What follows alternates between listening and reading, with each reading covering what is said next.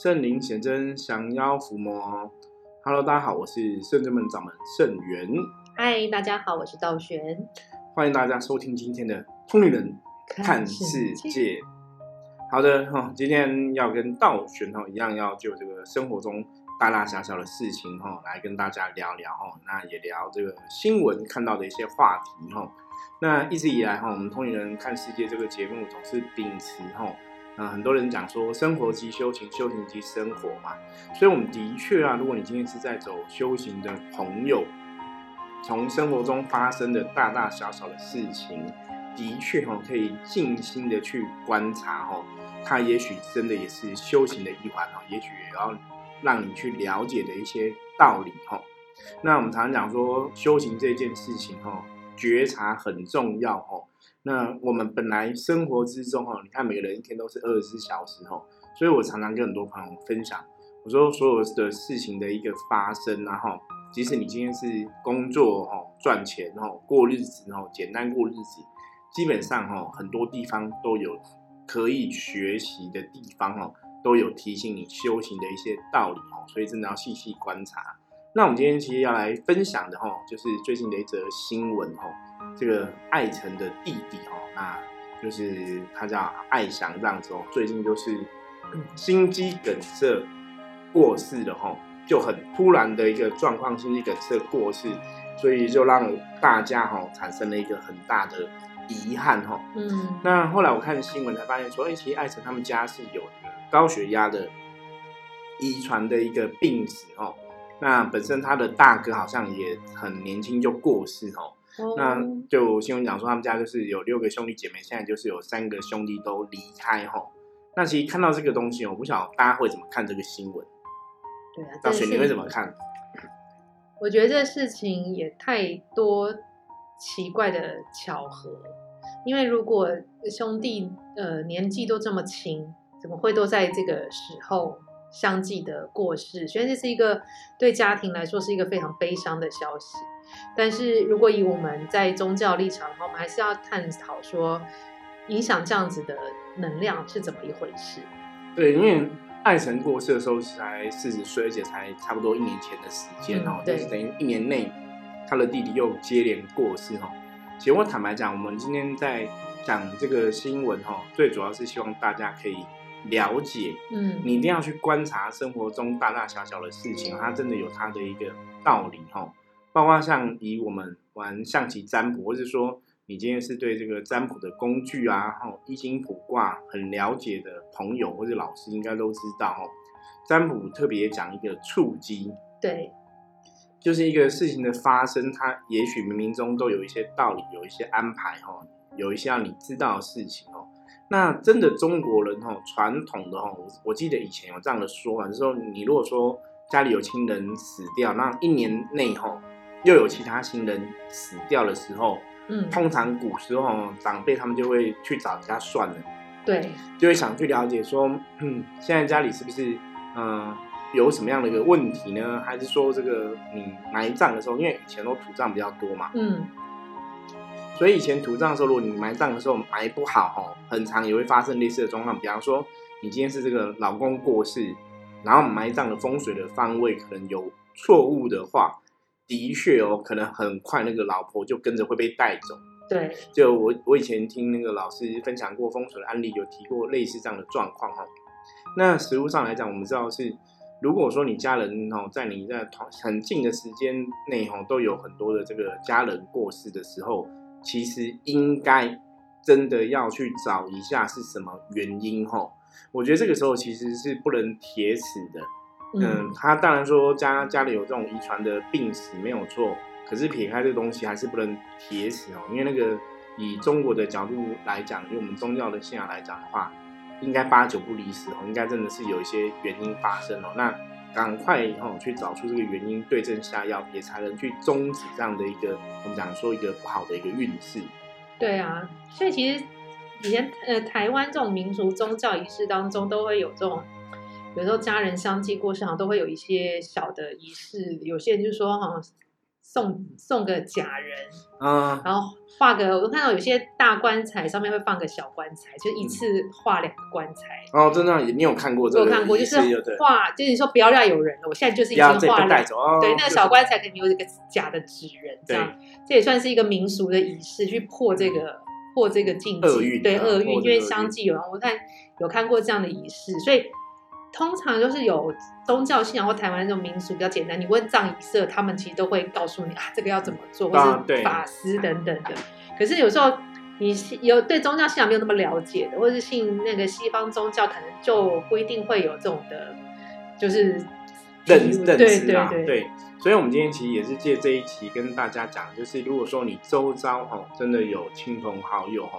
发生类似的状况，比方说真的有亲友过世了，然后没有多久之后又有另外一个亲友过世哦，你他们可能是比方说像爱神他们，我不晓得他们是不是都信基督教之类的哦，嗯，就是如果他们没有没有去了解这个东西，那你今天听了我们的 p a r k e t 的节目，你大概有在这个感觉，你你可能要提醒你这个亲朋好友，嗯，要不要去找一下老师问一下哦，对，因为真的还是要谨慎看待这种死生之事哦。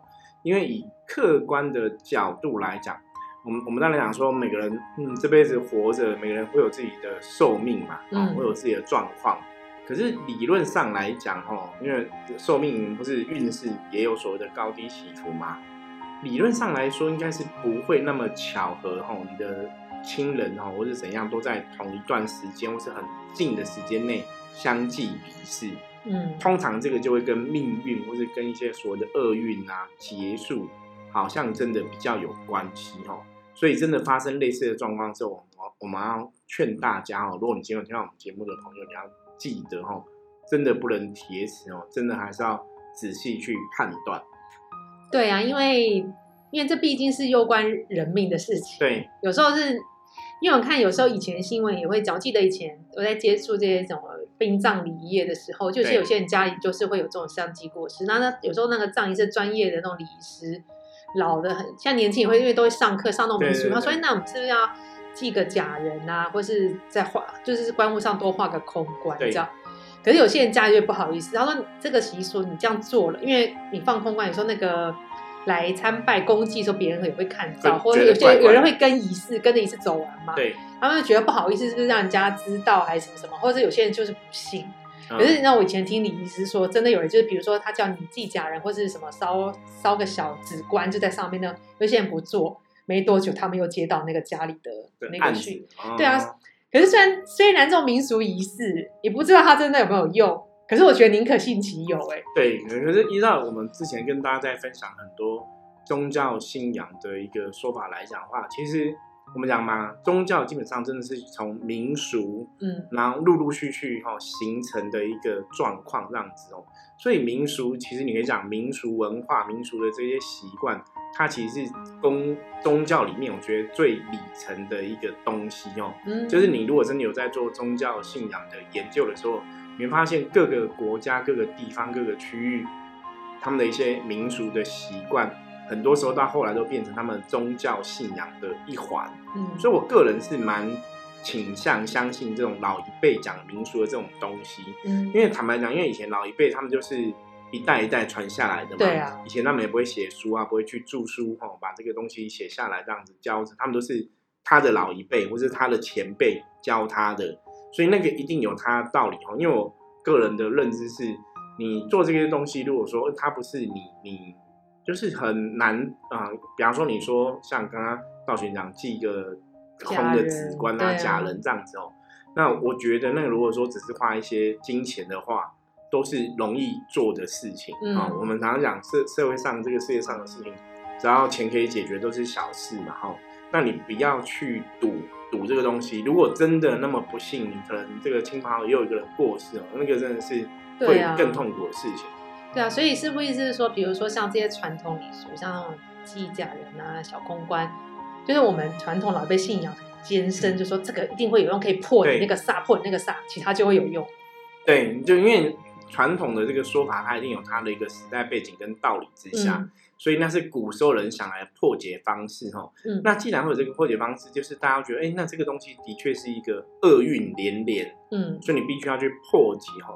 那当然，我觉得现代进步的方法，比方说以我们自己圣人们在处理这些无形的事情的经验来讲的话，第一个我们可能也会觉得这事情怪怪的，对，所以我们说我们都会用象棋占卜来占卜来占算哦，看这个状况是不是真的有一些不好的一个连结，还是说这个家庭真的遭逢了某种厄运或是诅咒之类的哦。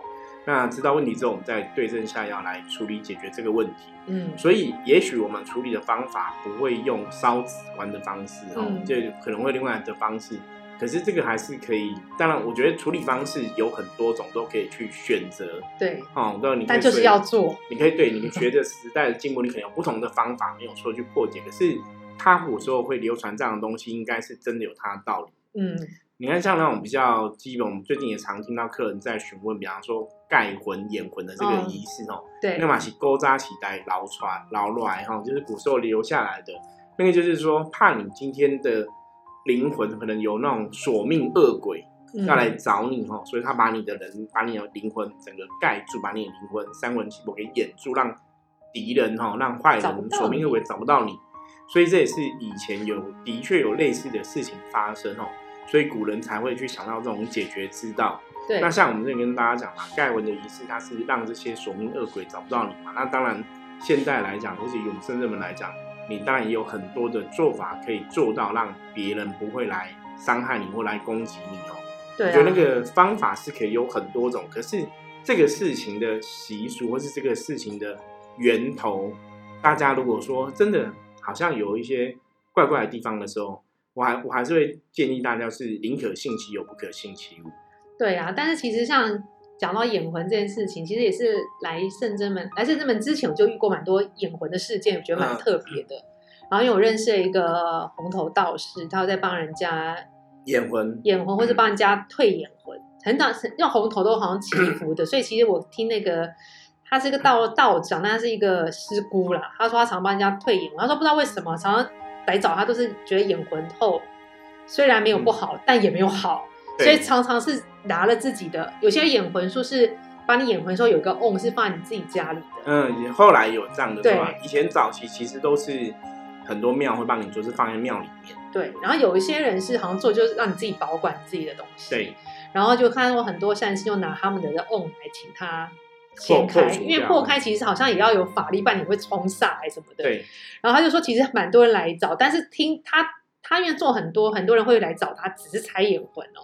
他就做很多件。他说，因为人家会回馈说，哎，这个道长拆眼魂很厉害，很厉害，他拆完就比较好。然后他就说，其实他也没有做什么，他只是把它做，就是 hold 住能量，把它拆开，也没有再为他祈打开你的原来的状况。对，他说他觉得这很奇怪。他说，所以那个时候开始想带我到圣真门。也很多人就是有被眼魂的状况，三魂七魄不聚啊等等，来找圣真门处理或帮忙。后来我发现眼魂真的是救急，但是他久了可能真的不太好，就演太久不好。对，因为他通常会去眼魂的这样的一个状况，就是他当下可能真的有一个很大的厄运，或者说他真的运势遇到一个非常不顺，或真的是有所谓的索命恶鬼。嗯，所以他们为了要去避这个灾厄哈。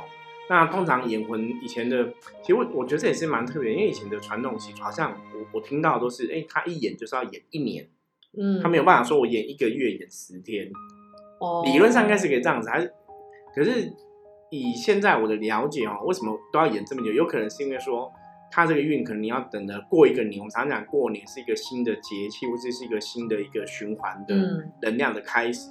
所以可能过一年之后，你才能去掀开这个厄运，才会真的离开。就是大家会比较保守，然后比较觉得这样比较安全，嗯哼，不会说那我只是演这个月就好了。比方说我这个这个月特别衰，演这个月。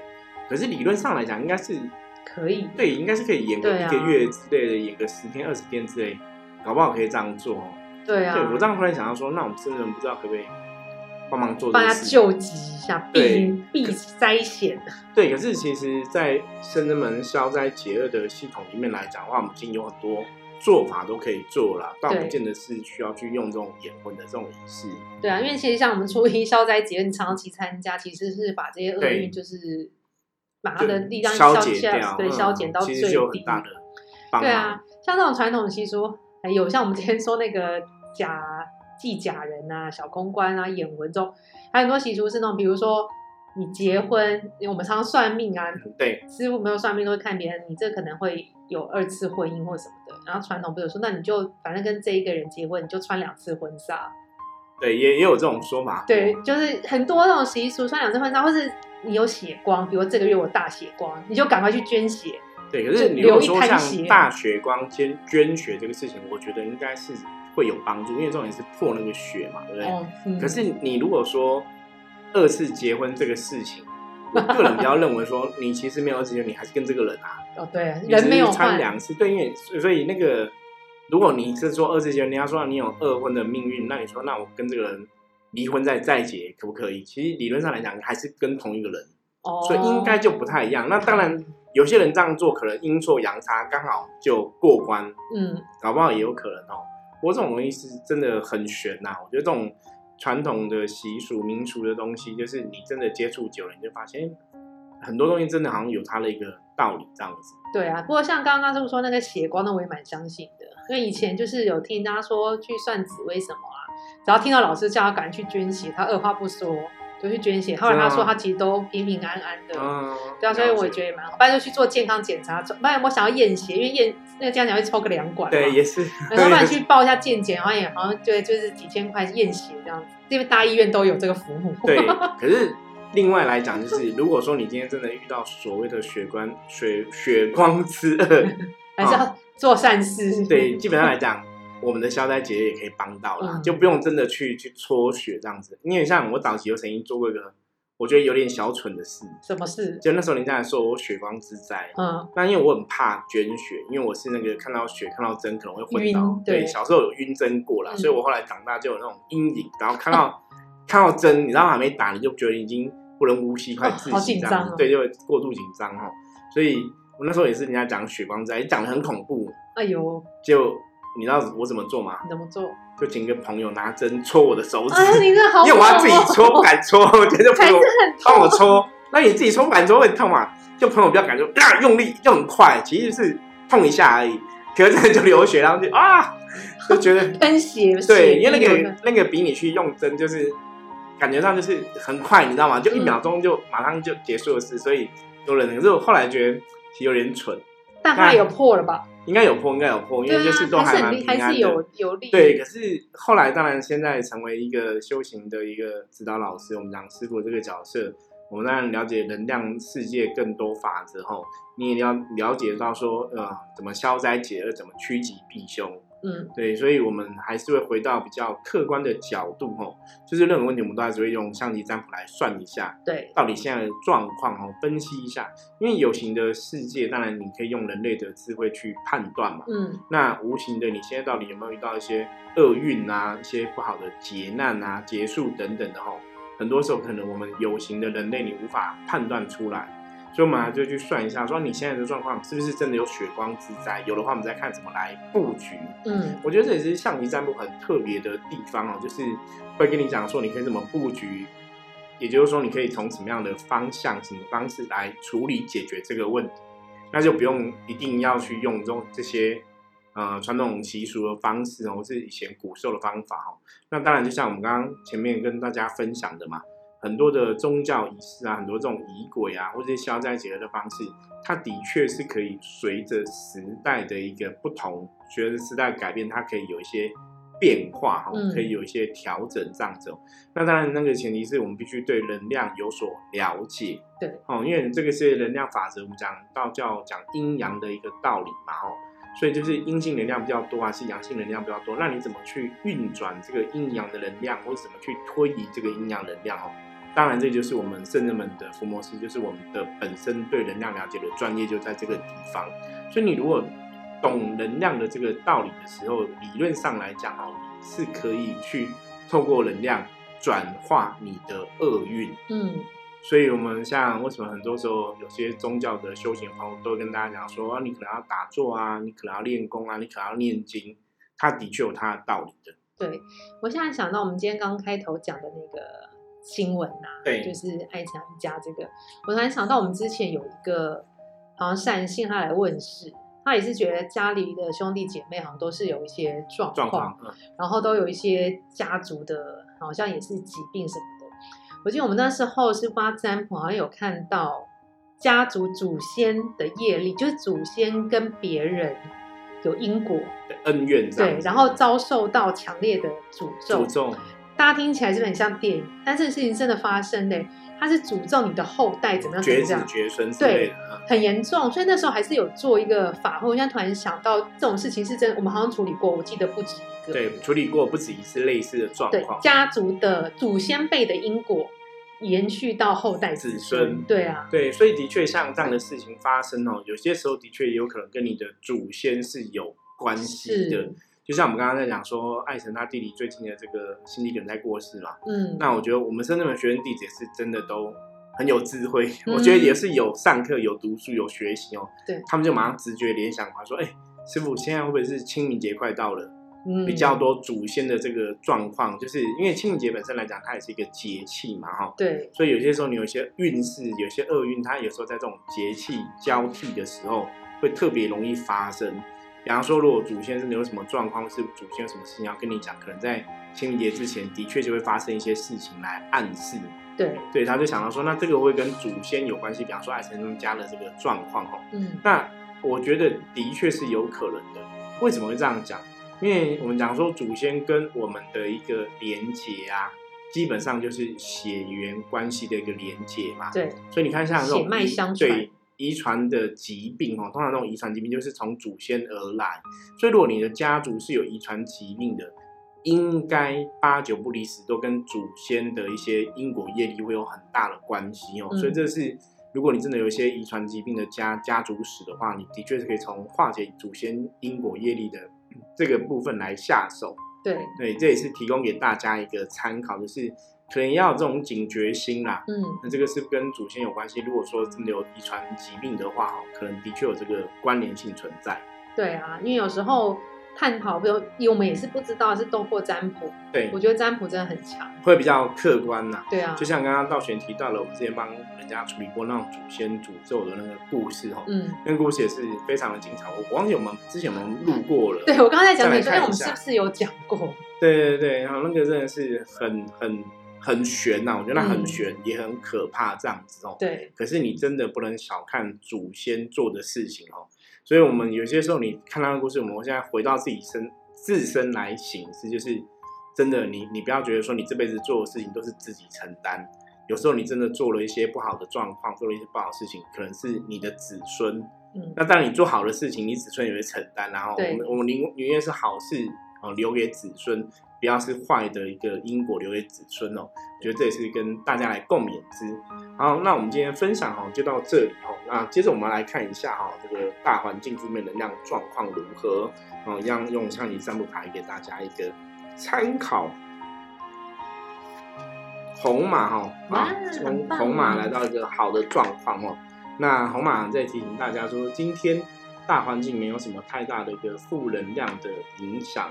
那马本身有提醒大家哈，就是要理智哈，要务实一点的一个状况哈。所以今天大家跟别人在相处互动的过程中，还是要回到现实的一个角度，理智务实的角度去看待所有的事情哈。今天最重要是不能感情用事哈。比方说你一个事情，你本来想说啊，这个事情是同事犯了一个小小错误，可是你觉得啊，同事可能可能最近很累，你觉得。